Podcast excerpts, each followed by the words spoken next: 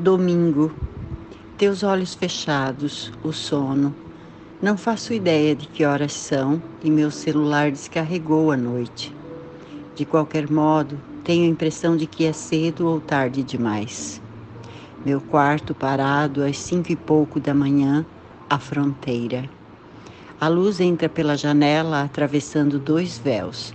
O primeiro é o vidro embaçado, branco, coberto pela pele do animal que sobra das nossas respirações. O segundo, a cortina.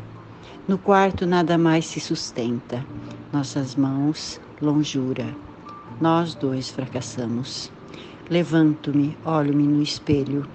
Na bancada da penteadeira, uma escova de cabelo, uma lixa de unha usada, meus brincos e ao lado deles a gargantilha que gosto tanto, o pingente imitando uma moeda em estilo antigo.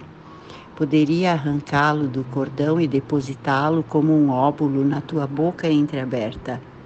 É o que os gregos faziam com seus mortos na certeza de que o barqueiro seria pago, a travessia seria cumprida. À beira da cama, aproximo-me de ti, no entorno, sem avançar além. Tu dormes e eu em tua barba busco a memória das poucas horas atrás. Algo do cheiro das minhas coxas, do meu sexo, de quando estava gozando na tua boca. Explicar com palavras deste mundo que partiu de mim um barco, levando-me. Marcele Becker. Mar Becker.